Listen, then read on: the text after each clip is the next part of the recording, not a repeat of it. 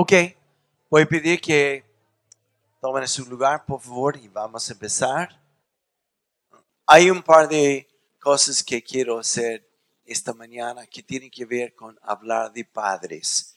Eh, así que yo les voy a pedir que cierren los ojos y vamos a, desde ese momento, permitir que el Espíritu Santo nos hable, que Él ponga revelación, su semilla en nuestro corazón, porque siento tanto que ah, nuestra sociedad está tan bajo del ataque en cuanto a lo que es la desintegración de la familia y la descalificación de los hombres, etcétera, etcétera. Y quiero que se rompe esta mañana. Amén. Gracias, Padre, por todo lo que quieres hacer para liberarnos a ser padres como nos has diseñado para ser. Hechos conforme a tu corazón. Y esto pido, Señor, en el nombre de Jesús, que estas palabras que vamos a hablar, que primero me ayudes a fluir con lo que dice tu espíritu, lo que tú quieres hacer. Y segundo, que estas palabras impacten, impacten de tal manera que rompen cadenas y patrones esta mañana con el fin de liberar una nueva generación de padres. En el nombre de Jesús. Amén. Amén. Ok. Cuando menciono la palabra, la palabra es día de padre, hay algunos, eh, quiero decir esto, es como paréntesis. Y he estado hablando con algunos pastores en estos días, es como que casi da miedo hablar sobre el Día de Padre. ¿no? Eh, unos por la las casas disfuncionales, relaciones disfuncionales, y otros porque mm, quieren tener hijos y no han podido tener hijos, etcétera, etcétera. Pero yo he decidido que en vez de huir de este tema, quiero compartir sobre esto. Porque cuando hablo de el Día de Padre, en muchas mentes vienen varios pensamientos. Tú puedes haber tenido la fortuna, la bendición de haber nacido en un lugar bien constituido con un padre ejemplar. Y todavía hay, todavía hay. Y quiero felicitarte por esto, por la bendición. Pero para otros también, el Día de Padre trae no tan buenos recuerdos. Recuerdos quizás de un padre que se fue de la casa, o en algunos casos una persona que nunca vio ni siquiera su padre o teniendo su padre presente tampoco fue un buen modelo. Y para muchos es como es un día difícil enfrentar y saber qué hacer con todos estos recuerdos herientes. Así que yo quisiera hablar primero sobre el diseño de Dios. Dios creó la familia. No fue un accidente. Y la intención de Dios siempre al llegar a Él es introducirnos a la familia. Porque Dios como Padre esta mañana no ha venido para visitar la casa. Al entrar en nuestra vida, Él ha venido para ser hogar aquí y para ser Padre de nosotros y conociéndole no como el Dios Todopoderoso, etcétera, etcétera, etcétera, sino como Padre. Esto cambia mi forma de verle a Él. Hay, algo que Mariano me gusta, que ha dicho que me, cae tan bien, que me impacta. Estando en, un par de viajes a Israel, él cuenta que estando en el, muro de lamento, donde todos sus rabinos y los judíos van ahí para orar. Y él dice que ha escuchado los judíos expresar su oraciones en una forma tan elocuente, hablando de el Dios Todopoderoso, el Dios de Moisés, el Dios omnipotente, el majestuoso, pero dice que ninguno de ellos pueden llamarle Padre. Jesús vino no para mostrarnos el Dios lejano, sino restaurar la relación de Padre-Hijo con nosotros. Aleluya, aleluya. Así que el diseño de Dios es instituir esta relación de familia con nosotros cuando venimos a Cristo. Gloria a Dios por esto. Y también ha venido para hacernos volver a nuestro diseño original como hombres, para que nosotros podamos llegar a ser buenos padres. Y no solo esto, sino manifestar el Padre. Así que de esto quiero hablar esta mañana. Y hay como tres mentiras que quiero mencionar esta mañana. Y esas mentiras son palabras o pensamientos que nos impide o que nos de una forma u otra paraliza o nos hace sentir descalificados como padres. Y quiero atajar estas tres mentiras y contradecirlo con la palabra de Dios, lo que dice Dios. Primera, la primera mentira que muchos hombres creen es esto, es que no puedo ser buen padre porque nunca tuve un buen padre. Y hay tantos ejemplos de hijos que sí tuvieron buen padres, pero también hay muchísimos hijos de que nunca tuvieron un buen padre. Esta mañana hice referencia a Alejandro en la primera reunión que él creció con siete hermanos y su mamá quedó viuda cuando él era muy chiquitito. Nunca tuvo una relación con su padre. Y muchos, incluso la psicología, etcétera, lo toman como la excusa de por qué, mi comportamiento está tan raro. O como padre ya, ya, ya, como fallo mucho. Y como usamos este, siempre como un modo de culpar a otros en vez de asumir mi propia responsabilidad. Y una cosa que admiro de Alejandro es que a pesar de su transformación, llegado a ser un hombre que admiro como un padre. Y no solo esto, que para muchos de ustedes ha llegado a ser como un padre. Y esta mañana me encantaría que al terminar que honraran a líderes y otras personas que tuvieron mucho que ver en tu crianza en Dios. La Biblia dice en Efesios 6:4 que hijos debemos honrar a nuestros padres para que nos vaya bien y para que tengamos largos días. Y no es como, oh, qué lindo este versículo. Hay un principio espiritual en esto. Entre más que aprendo de honrar, más que suelta la bendición a que me vaya bien que me vaya bien, que no hay armadura, no hay resentimiento en mi corazón, sino he aprendido a soltar y bendecir y honrar. Aleluya. Amén. Amén. Así que, primera cosa que quiero decir, por el hecho que no haya tenido un padre, sido bueno, no significa que yo no puedo ser un buen padre.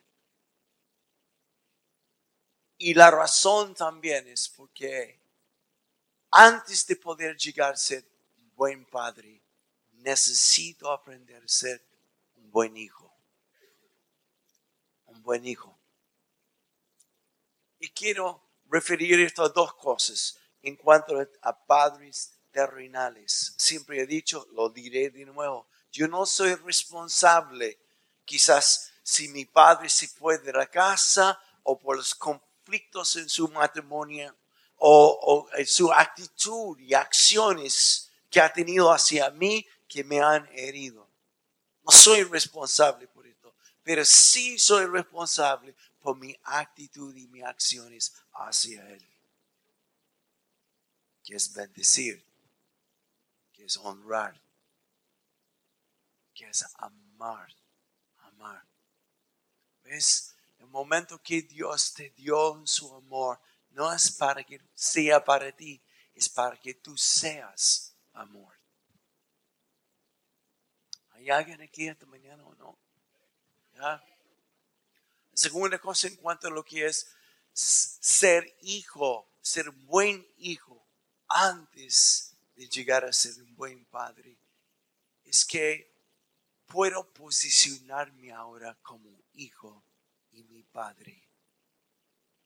Y mi posición y mi relación con Él es lo que me califica para ser buen padre. Yes. Súper bien, Roger. Lo dijiste muy bien. ¿Ya? Sí, bueno.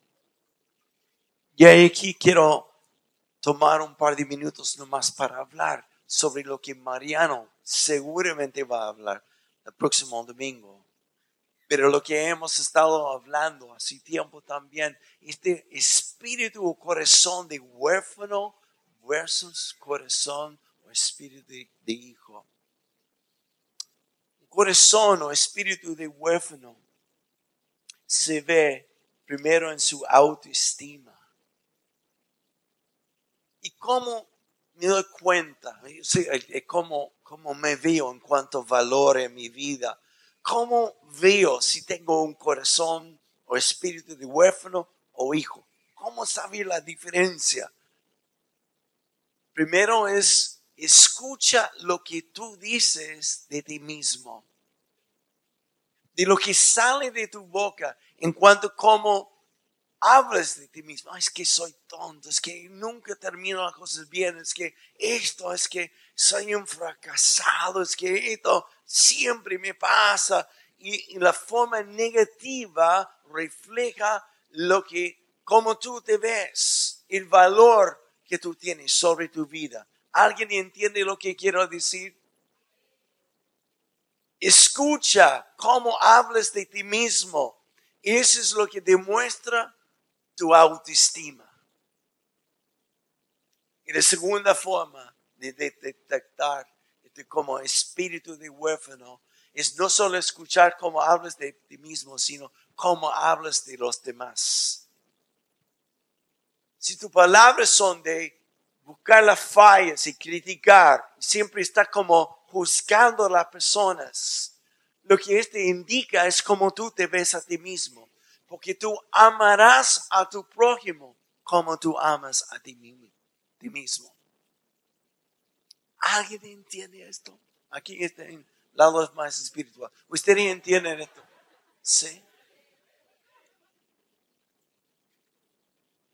Si estoy constantemente pelando personas, esto refleja no solo un pecado, hay un problema de ver cómo tú te ves porque el espíritu de huérfano siempre está comparando o siempre está en competencia del otro. Más un hijo está seguro en sí.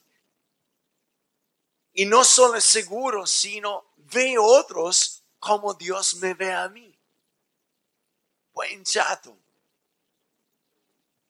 Súper amado aceptado a pesar de mis pifias y mis fallas, y a, pesar de mis fracasos. Anoche escuché en la noticia, ustedes estaban viendo eh, las entrevistas después del famoso partido, ¿no? ¿Ya? Sí, con, ¿ya? Por lo menos escuchen algo, aunque no sea el sermón, pero escuchen algo, ¿ya?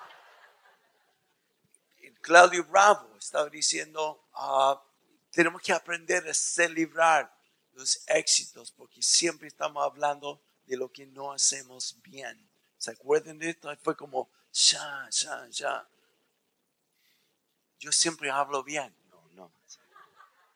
Lo que sí esto refleja es una cultura en nuestra sociedad y también cómo nos forma nosotros. Pero cuando tú te ves como el Padre te ve, verás a los demás como el Padre ve. Con tanto valor, con tanta estima. Y un fracasado no es alguien que fracasa, sino alguien que al fracasar no quiere levantarse. Pero me encanta lo que dicen los proverbios cuando dice el justo caerá siete veces, en mi caso, setenta mil veces. Y cada vez Jehová volverá a levantarlo. Y si Él me ve así, ¿cómo voy a estar apuntando mi dedo a los demás? Corazón de huérfano, lleno de crítica por su mala autoestima. Pero el corazón de hijo está afirmado en quién soy. Quiero gastar un cartucho ahora, ¿ya? saber quién soy como hijo está en base de dos cosas, de mi relación con el Padre, de mi intimidad con Él. Porque, como dicen primero de Juan capítulo 3, cuando le veremos, seremos como Él. Hay muchos religiosos que hablan de cuando muero y voy al cielo, claro, voy a ser como Él. No, entre más que mis ojos le contemplen ahora, más que sea transformado mi vida. De una vida deformada a una vida transformada ahora en Cristo. Amén. Esa es la mirada, la mirada a Él. Y la segunda cosa también es un hecho. Cuando Jesús gritó en la cruz, consumado es es algo eterno que fue liberado. Porque en el principio, en Génesis 1, Dios dijo, sea, sea el inicio de su creación. Pero el final de su creación pasó en la cruz. Cuando dijo, consumado es. ¿Qué fue consumado? Nuestro destino fue devuelto a nosotros a través de la cruz. Ay, no cachen esto, pero voy a apuntarlo más todavía. O sea, el bautismo, por ejemplo, no es un símbolo, no es un ritual que niños que están siendo bautizados, sino cuando tú entras en el agua, algo sobrenatural está pasando. Lo que está pasando, tú entras cargando tu cruz para nunca más cargarlo en la vida. Tú entras en la cruz y sales coronado.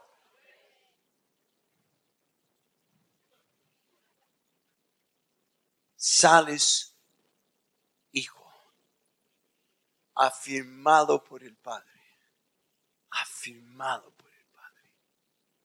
Tú eres mi hijo amado en quien tengo complacencia. Alineándote, posicionándote con el Padre como hijo es lo que te califica para ser buen Padre. Amén. Amén. Segunda cosa, en cuanto a los huérfanos hijos, es que los huérfanos no resisten corrección, resisten corrección. Cuando alguien les corrija, ellos son los primeros que, se ponen como gatos, así. Resisten esto. No, es que tú no tienes razón, yo tengo la razón. Y es porque su autoestima es tan pobre que le cuesta sentir como expuesto.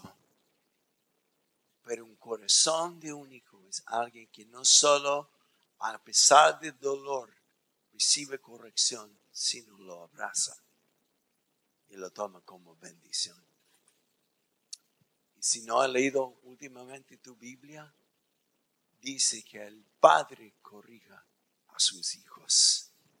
Amén finalmente una cosa más. El corazón de huérfano es alguien que no busca consejo ni ayuda. Sabe lo que es ser vulnerable, lo que hemos enseñado tantas veces, sino se aparta. Más el corazón de un hijo es alguien que siempre reconoce y honra otros y busca consejo, busca ayuda. No como una cosa como que estoy fallado, sino necesitado. Mm. Alguien parece que ayer, en un momento, habló conmigo cuando le dije, ¿y por qué no buscaste consejo? Y él me miró y me dijo, ¿tú buscas consejo? Y recibe consejo. dije, necesito esto. Sí, sí, sí, sí, sí. Porque sé lo que soy capaz de hacer solo. Y ese se llama embarrarlo, meter la pata. Así que, primera mentira, necesitas tener un buen padre para que tú seas un buen padre. No. No te quedes allá sintiéndote como descalificado. La segunda cosa es esto. Es que no puedo ser buen padre porque he fallado en el pasado. He caído. O fui divorciado, me divorcié. O ya estoy separado. O esto y otra cosa. Y todo esto se llama condenación.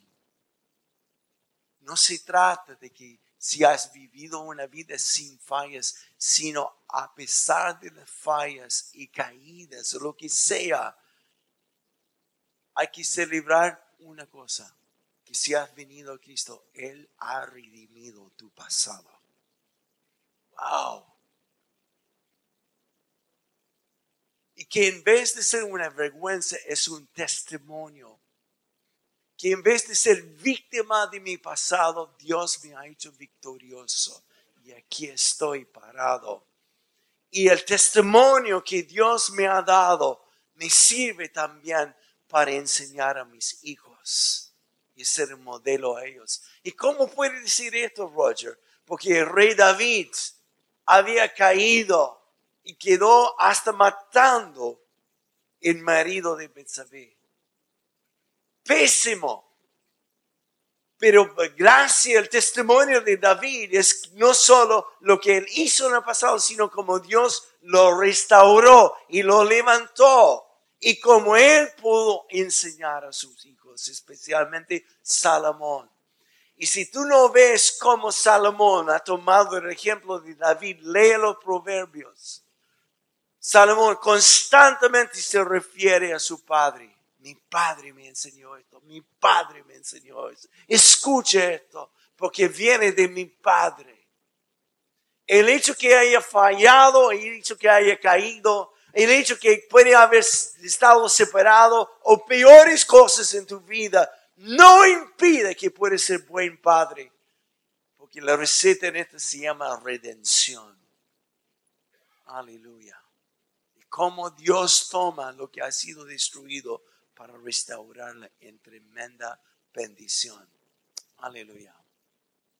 Y la última cosa que diré sobre esto, como la tercera mentira, es que no soy padre, es que no tengo hijos, o nunca me casé todavía. ¿Cómo puede ser padre?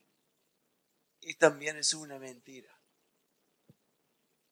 que no necesitamos ser casados ni siquiera tener hijos para ser padres. Mira a tu alrededor. Y si este no es suficiente, mira a tu vecindario.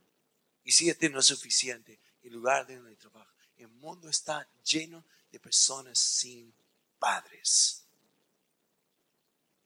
Y si tú podrías resumir casi todos los problemas sociales que hay hoy en día el denominador común se llama esto, falta de padre.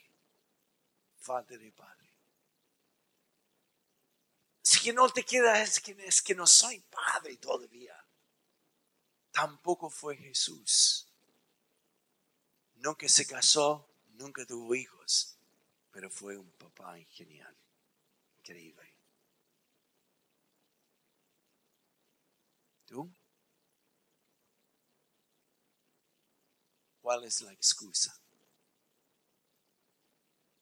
Esta mañana me encantaría matar estas mentiras que te impiden y te hacen sentir descalificado. Déjame decir esto para terminar. Si tú sientes aún como padre teniendo hijos, lo has embarrado con tus hijos, nunca tuviste el tiempo suficiente, nunca tomaste el tiempo para estar con ellos Déjame decirte esto. Nunca es demasiado tarde para empezar. tú llegas a ser un buen padre cuando aprendes a ser muy buen hijo. Amén. Ese es el mensaje. Dios te calificó. Porque aun si no tenemos un buen modelo en casa, tenemos un modelo impresionante. El Padre, alíñate con Él. Segundo, no permitas que las caídas, fracasos, separaciones te descalifica. Tercero, si no tienes hijos todavía, no eres casado, no te quedes con los brazos cruzados. Un huérfano viene aquí todos los domingos viendo cómo va a ser bendecido. Un hijo siempre viene con un anhelo de bendecir a otros. De buscar en quien invertir. Creo que sin querer, Gloria yo, desde que nos casamos, hay una cosa que observé en Gloria antes de casarme, además de ser chiquitita y linda. Ah, me acuerdo que un día salimos a pololear y nuestro pololeo era bien económico, que significaba en estos días un paseo en el centro. ¿no? A veces cuando había un, buen mes, uh, un completo o algo así, ¿no? Pero me acuerdo, estaba en invierno y caminamos en la calle. Había un niño que estaba vendiendo chicle y estaba llorando. Y Gloria se detuvo y le preguntó, ¿qué te pasa? Y el niño dijo, no puedo llegar a la casa porque no he vendido nada y si llego mis hermanos me van a, golpear.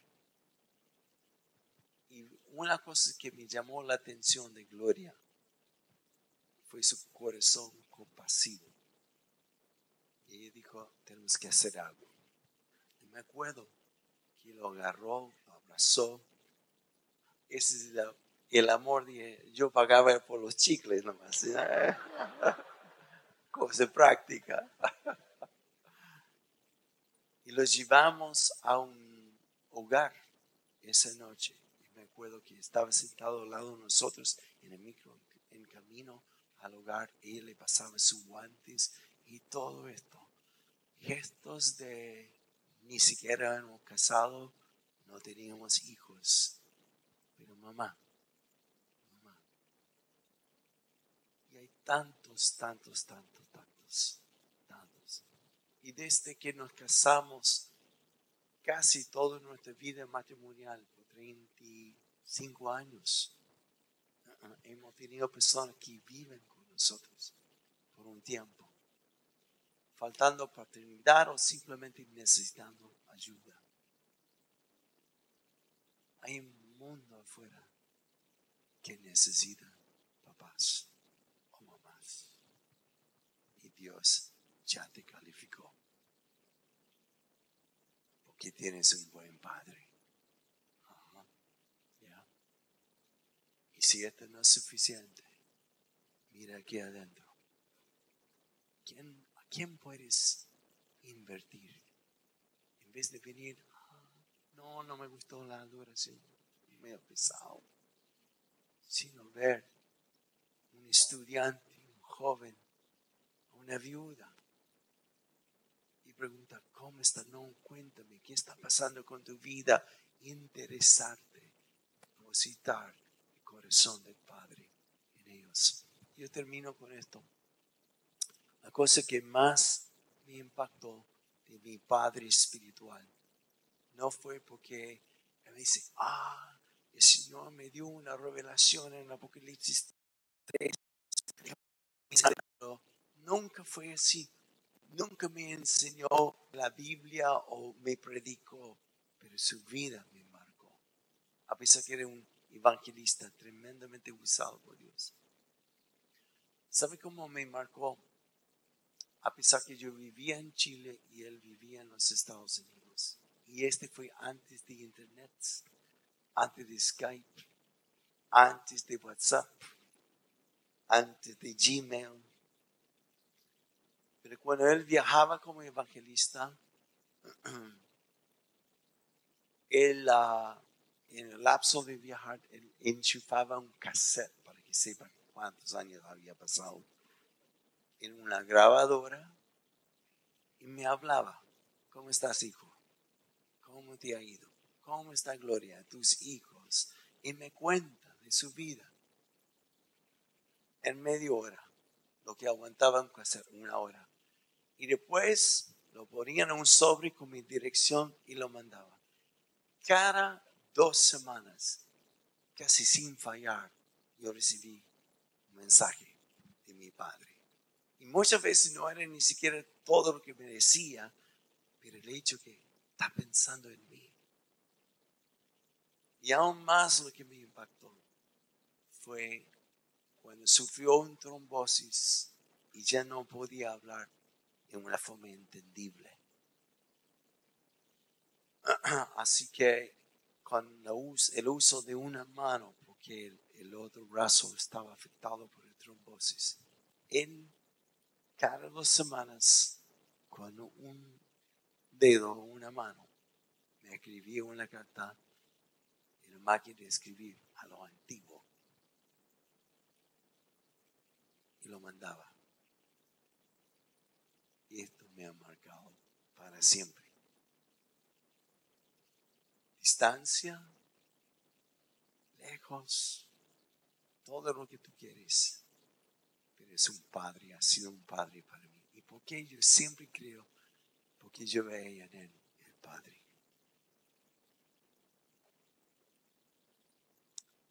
Hemos sido llamados a ser liberados esta mañana como un Padre y también el reflejar el Padre. Amén. Así que hombres y mujeres, pónganse de pie y quiero orar por ustedes esta mañana.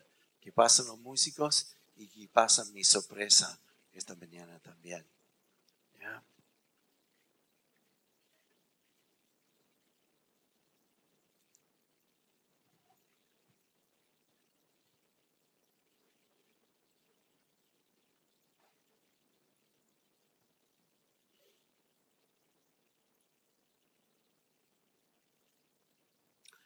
Cierren sus ojos.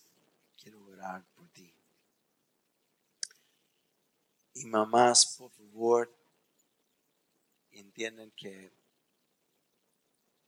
a pesar que estoy hablando a los hombres, la maternidad tiene todo que ver con también cómo tú te posicionas como hija delante del Padre. Cierren los ojos y vamos a orar. Gracias, Señor. Gracias. ¿Hay algún hombre aquí? Creo que habrán varios que han creído una mentira por muchos años. Como que esas mentiras que te han descalificado porque has fallado. Por la otra cosa que mencioné. Y esta mañana tú quieres decir, ya no más, ya no más. Yo quiero alinearme con lo que Dios dice de mí. Si esto eres tú, levanta la mano donde estás. Quiero orar por ti. Y quiero que esta cosa termine hoy día. Bien, bien, que Dios le bendiga. Que Dios le bendiga esta cosa que no, no soy un buen padre, es que ojalá, es que esto también puede terminar empezando hoy día. Tú puedes querer todo lo que tú quieres, pero el momento que tú determinas, esta cosa termina. Aleluya. Padre, en el nombre de Jesús, que tu Espíritu Santo ahora desciende para romper de patrones de pensar, esas mentiras que nos han llevado cautivos.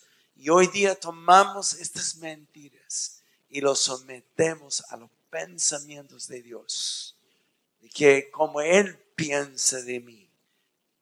Y hoy día, Señor, en el nombre de Jesús, rompemos estas cadenas que nos ha impedido realmente creer que puedo ser lo que tú me diseñaste hacer, no solo hijo, sino padre.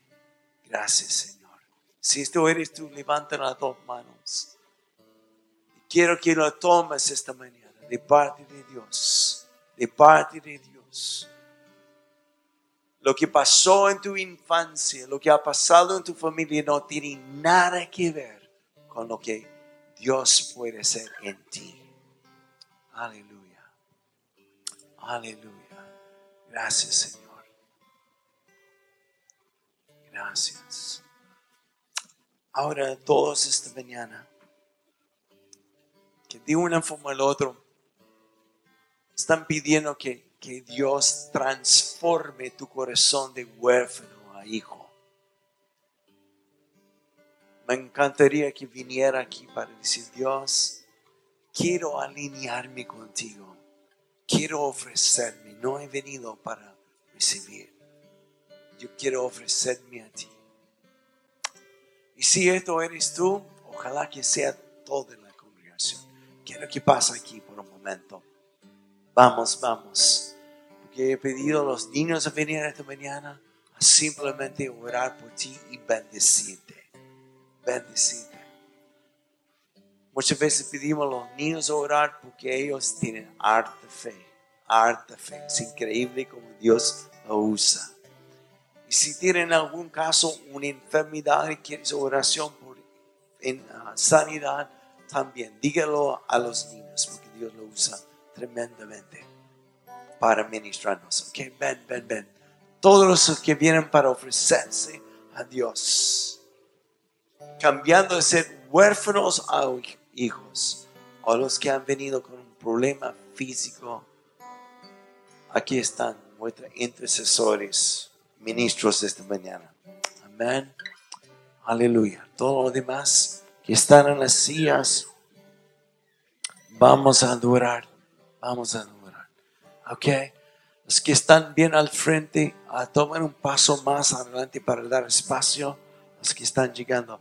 Creo que vamos a necesitar pastores y pastoras, esposas y otros líderes que también vengan a ayudarnos.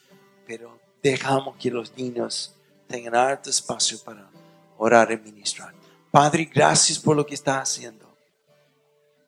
Esta mañana, esta mañana, Dios, este espíritu de huérfano termina, Dios, que termina este egoísmo y tantas cosas que me ha atado y paralizado. Mis temores a rechazo y tantas cosas que llevo por años. Ven Espíritu Santo ahora para sanar y liberar. Gracias Señor. Aleluya. Aleluya. Adoremos al Señor. Está tan fuerte su presencia aquí a través de los niños. Amén, amén, amén. Vamos.